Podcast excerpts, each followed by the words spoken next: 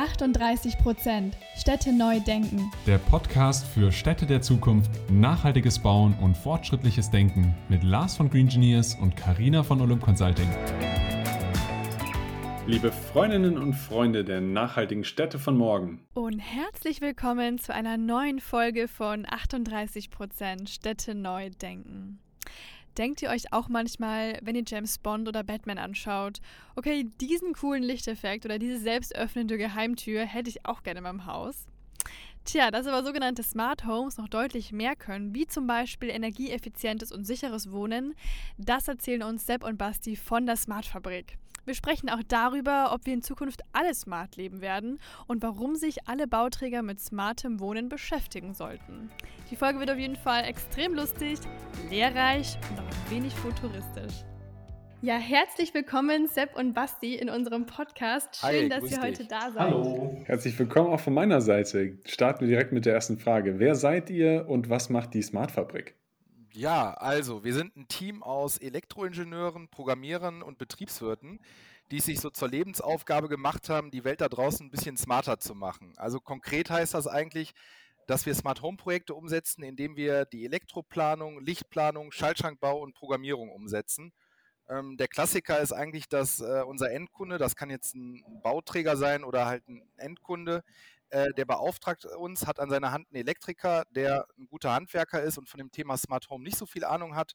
Und wir kümmern uns um die gesamte Schnittstelle, Schnittstelle äh, Smart Home an dieser Seite. Okay, gut. Wenn ich jetzt äh, also das erste Mal das, Thema Smart Home höre, also da habe ich persönlich das erste Mal dran gedacht, an irgendwie ein futuristisches Zuhause und ist irgendwie alles ein bisschen abgespaced.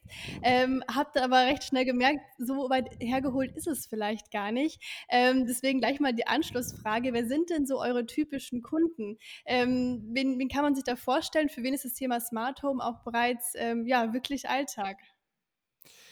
Also da haben wir natürlich als Smart-Fabrik, als der Profi zu dem Thema Smart Home meist doch etwas exklusivere Kunden, die einen hohen Anspruch an die Technik ihrer Immobilie haben. Und wir beraten die sozusagen sowohl design als auch technisch und setz, äh, sorgen natürlich nachher, dass es auch dafür, dass das vernünftig umgesetzt wird. Wir haben aber neben den Endkunden, das habe ich ja eben auch schon gesagt, äh, Bauträger und Projektentwickler auf Kundenseite und das sind meistens innovationsgetriebene Unternehmen, die auch in Bauboomzeiten, ich meine, aktuell kriegen die ja ihre Häuser auch ohne jegliche Steckdose verkauft, aber die auch in Bauboomzeiten die Notwendigkeit erkennen, sich möglichst frühzeitig mit dem Standard von morgen, sprich in unserem Fall Smart Home, zu beschäftigen. Ähm, und hier setzen wir natürlich in erster Linie Smart Home Lösungen um, die massentauglich und maximal kosteneffizient sind.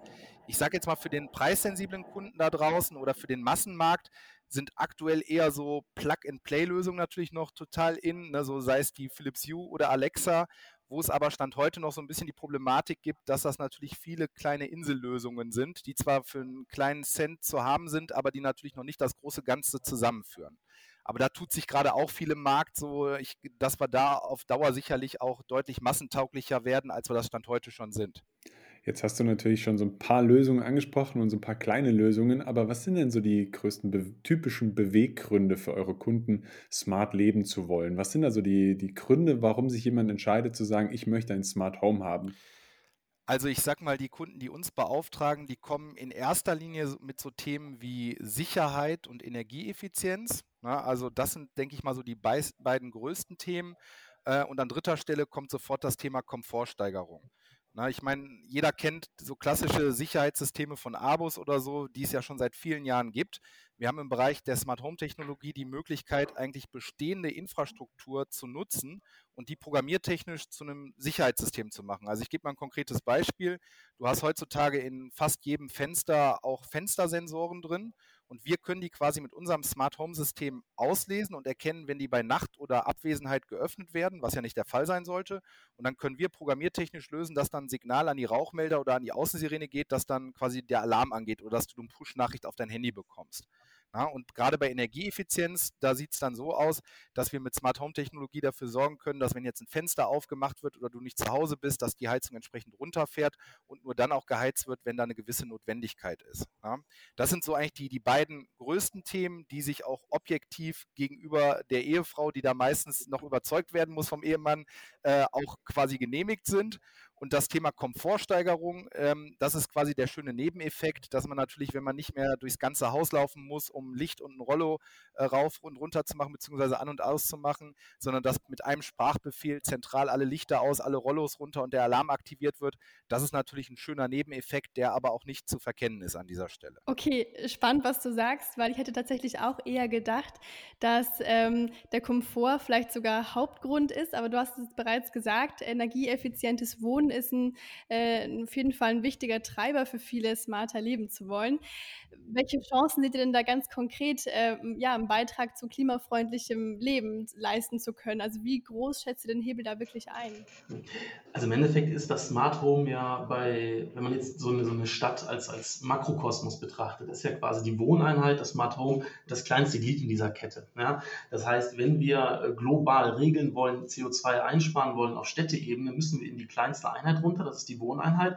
Ja, und da geht es im Endeffekt in erster Linie darum, sowas wie bedarfsgerechtes Heizen, ne? also auch, auch Kühlen, beispielsweise in, in großen Bürogebäuden, wo in der Vergangenheit einfach die Klimaanlage gelaufen ist, keiner war da, der Besprechungsraum war auf 18 Grad temperiert, die Sonne hat viel Energie in die Fensterfront reingebracht, ich brauche diesen Raum aber gar nicht. Ne? Und das heißt, da fange ich quasi an, auf kleinster Ebene zu optimieren durch so ein Smart Home, dass ich beispielsweise im Kalender sehe, wann ist der Raum gebucht, dass ich dann überhaupt erst klimatisiere. Ja? Oder lokale Energieerzeuger. Jetzt habe ich ein Gebäude, das hat eine PV-Anlage auf dem Dach. So, und jetzt wird die Energie aber gerade nicht benötigt. Im Nebengebäude wird sie aber benötigt, dass ich quasi lokale Energieflüsse steuern kann. Dann kommt das Thema Elektromobilität mit ins Spiel. Ich habe auf einmal ganz viele, äh, ich sag mal, Powerbanks, die ich auf dem Parkplatz stehen habe, die Energie mitbringen, aber auch Energie speichern können, die überschüssig ist. Und diese ganzen Energieflüsse, die müssen ja geregelt werden, im Kleinen als auch im Großen, was dann nachher Thema Smart Grid ist. Wie kriege ich vernünftig Energie von A nach B? Wie kann ich lokal erzeugte Energie vernünftig nutzen? Ähm, das ist ein ganz, ganz großer Teil, ne, was du eben meintest. Ähm, ja, wie kann ich klimafreundlicher werden? Was brauche ich? ich? Im Endeffekt ganz viele Daten. Ja, die Daten liefert mir mein Smart Home und ich muss die vernünftig auswerten, vernünftig nutzen. Also ist Smart Home in der ganzen IoT-Welt im Endeffekt das kleinste Glied ja, indem ich einfach Daten gewinne, die ich für sowas nutzen kann. Und wie läuft es dann ab, wenn man sagen will, man macht, wie, man möchte sein gesamtes Haus smart gestalten? Wo würdet ihr denn da ansetzen? Also im Endeffekt ist es so, ähm, ich muss ja, oder es gibt ja im Haus verschiedene Sensoren, Aktoren. Ja, ein Aktor ist beispielsweise eine Lichtsteuerung, Rollladensteuerung für Beschattung, ob ich eine Klimaanlage ansteuere oder nicht. Das ist erstmal so, aktuell gibt es ganz viele Inseln. So, ich muss erstmal dafür sorgen, dass diese ganzen Inseln miteinander sprechen. Bei Bestandsimmobilien ist das tatsächlich ein, häufig ein Showstopper, weil es gar keine Schnittstellen gibt oder nur sehr aufwendig implementiert werden können. Bei einem Neubau, wo ich wirklich die Möglichkeit habe, komplett auf der grünen Wiese äh, alles zu entwickeln, sehen wir vor, dass alle Komponenten, die in diesem Geflecht miteinander oder zusammenspielen sollen, eine Schnittstelle haben. Meistens ist das sowas wie KNX, bei Beleuchtung DALI, Klimaanlagen haben Backnet oder sonstige Schnittstellen, Modbus, das sind jetzt ein paar technische Begriffe, die sind aber immer ganz wichtig, dass diese Schnittstellen vorhanden sind, weil nur dann kann ich zwischen diesen einzelnen äh, Sensoren und Aktoren ähm, ja eine Kommunikation herstellen, wo ich dann Software habe, die dafür sorgt, ja, ich greife auf den Google-Kalender zu, habe einen Server, der sagt, okay, wenn Termin gebucht, dann bitte eine halbe Stunde vorher die Klimaanlage anschalten. Ne, das heißt, ich messe und ich regel. Und dafür muss ich natürlich alles miteinander verbinden. Also alles, was irgendwo ja, mitspielen soll, braucht ein Kabel bzw. Funk und die entsprechende Schnittstelle. Jetzt war natürlich erst die CES-Messe ganz groß in Las Vegas. Da wurde, soweit ich weiß, ein neuer Standard vorgestellt, der jetzt bei vielen Herstellern eingebettet werden könnte. Seht ihr da irgendwas dran an diesem neuen Standard oder was, was könnte man denn darüber Interessantes erzählen? Absolut. Also das ist. Ja, du spielst wahrscheinlich auch Thread an. Ja, Meta-Thread, das ist, das ist im Endeffekt, ich glaube, das Next Big Thing, was, was, was, was diese ganze Thematik ähm, ja, auf ein neues Level bringt. Also witzigerweise haben wir heute unseren Podcast angekündigt, dass unser nächster Podcast genau über dieses Thema geht, weil wir das als so relevant halten. Ähm, diese ganze Segmentierung im Markt, diese ganze Inselbildung, jeder kocht sein eigenes Süppchen. Das ist eigentlich kein Zukunftsteil, sondern es muss so sein, dass jede, jedes Gerät, was sich als Smart-Gerät schimpft, dass es die gleiche Sprache sprechen kann. Das heißt, Ich kaufe mir eine Philips Hue, äh, kaufe mir irgendein anderes Thermostat, einen Schalter und binde die zusammen in ein, ein System ein. Und das ist genau das, was da passiert und das ist die Zukunft. Und ich glaube, das ist gerade für dieses Jahr das, das, äh, die Riesenrevolution auf dem Smart Home Markt. Das war ja bisher auch wirklich einer der wesentlichen Showstopper, warum sich das noch nicht flächendeckend durchgesetzt hat, die ganze Thematik, aufgrund dieser ganzen Inseln. Und jetzt haben wir endlich einen Standard, wo die ganz Großen dabei sind, wo ein Amazon dabei ist, wo ein Google dabei ist, wo sich eigentlich alle sicher sind. Wer jetzt nicht mitmacht, ist mittel- bis langfristig raus. Also von daher sehen wir da große Hoffnung. Der Vorteil für unsere Kunden jetzt aus dem privaten Bereich ist beispielsweise, ich habe ein bestehendes Smart Home System. Ja, das heißt, wir planen beispielsweise eine KNX-Anlage, kabelgebunden.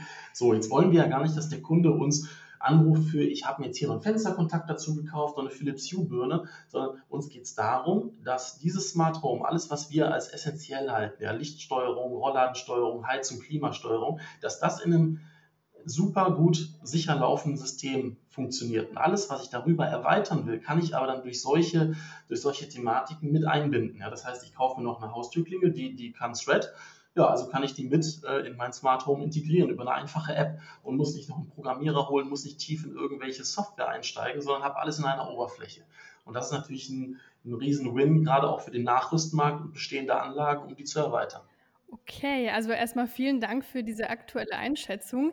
Damit wir jetzt vielleicht nicht zu technisch werden, gehen wir nochmal einen, einen Schritt zurück.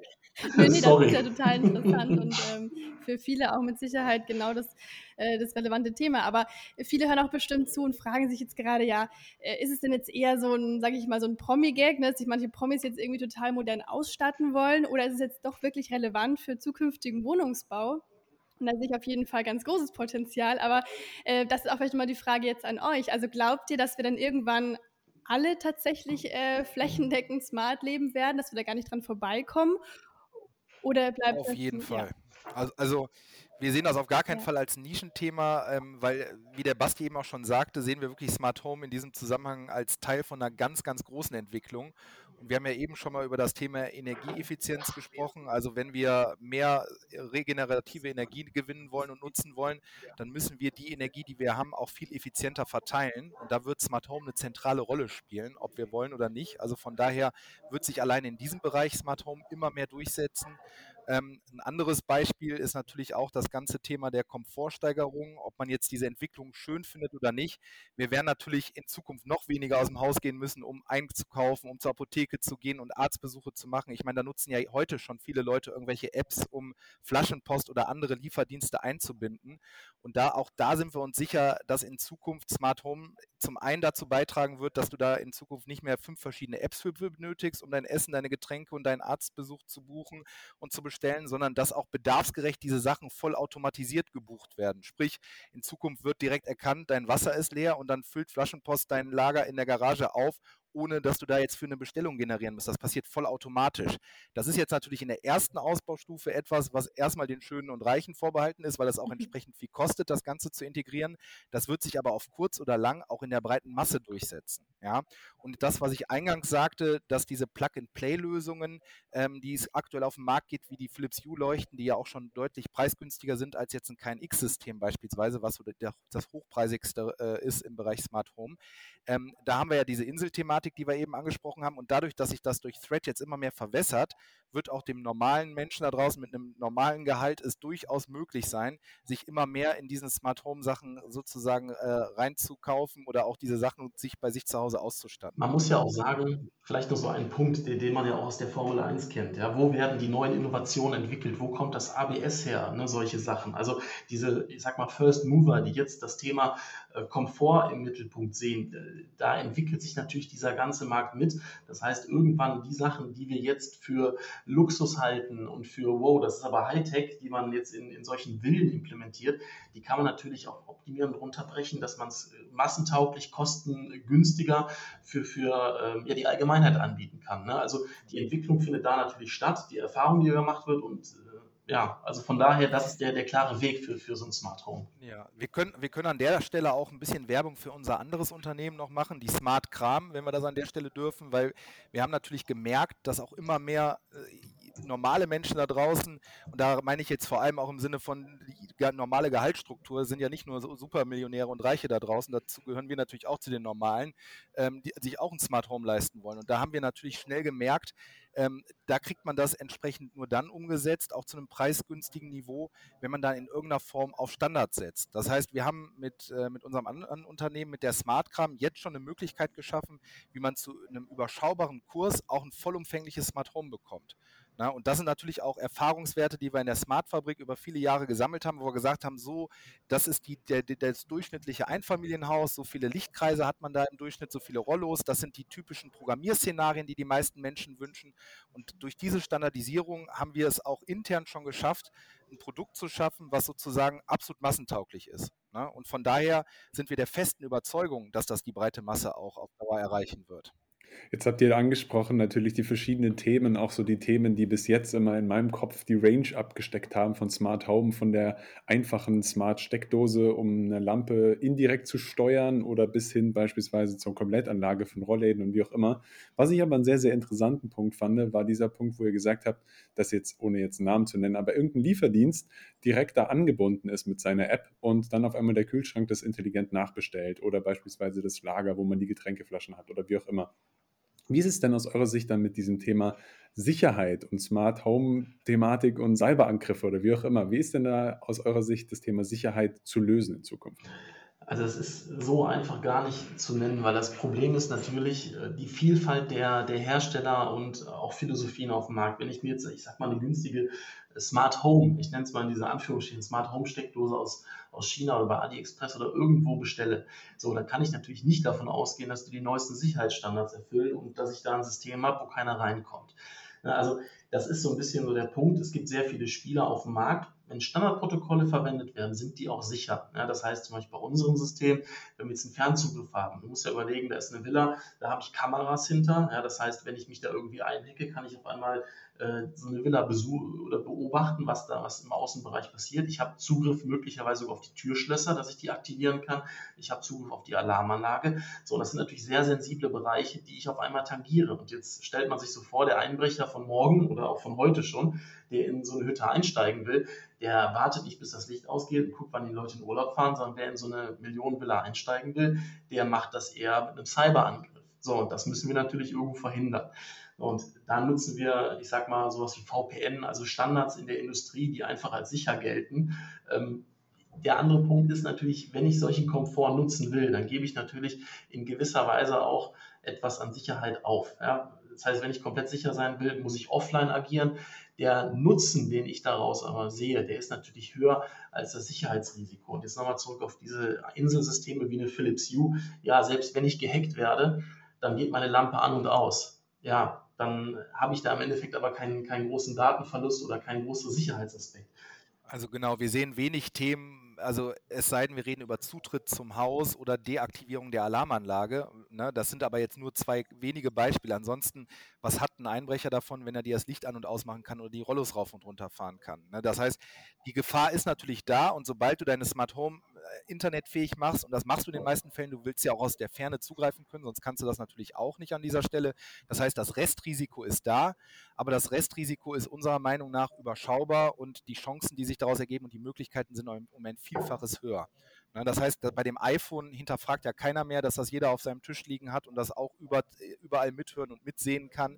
Das sehen wir viel kritischer an ne, als so eine Smart Home Anlage, die wir auch nach, nach bestem Wissen und Gewissen schützen und wo auch quasi nur ähm, entsprechend Daten übertragen werden, die verschlüsselt sind. Ja. Okay, verstanden.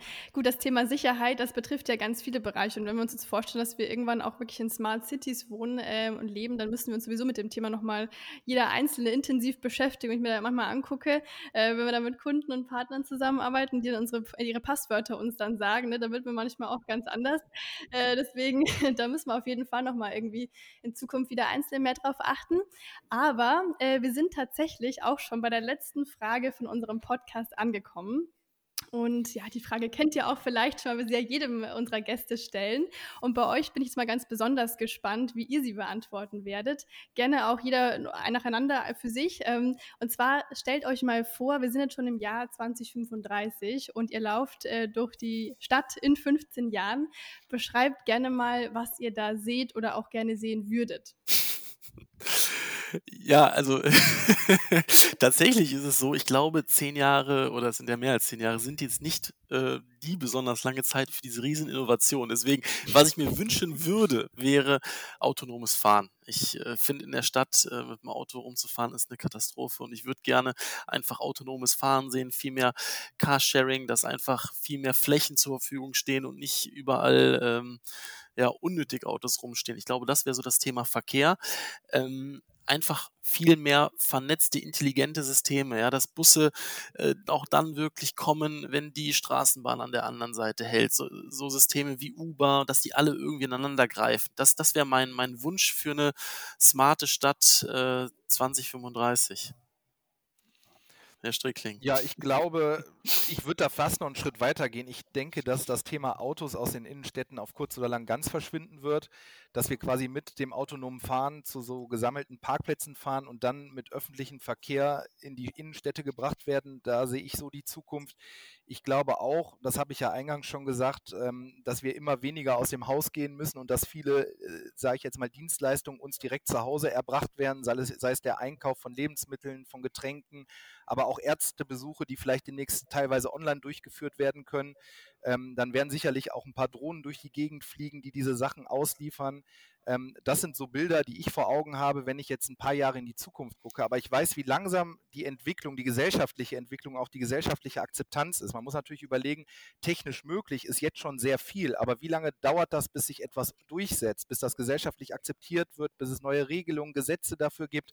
Das wissen ja. wir alles, alle, da, da vergehen einige Jahre oder Jahrzehnte, bis es soweit ist. Von daher glaube ich, reden wir nicht über 2035, sondern wahrscheinlich eher über 2045, bis das so vollumfänglich sich durchgesetzt hat, wie ich mir das gerade gedanklich vorstelle. Ja? Super, vielen, vielen Dank für eure Einschätzung und auch für die gesamte Podcastaufnahme. Und jetzt würde ich sagen, vielen Dank dafür, dass wir auch in Zukunft vielleicht mehr von euch hören werden wieder. Den Podcast von euch verlinken wir natürlich in den Show Notes unten. Und deswegen danke fürs Kommen, Basti. Danke für dich auch an dich, Sepp, meine ich. Und dann bis ganz bald. Sehr, sehr gerne. Bis Macht's bald. Gut, ihr beiden. Ciao, ciao.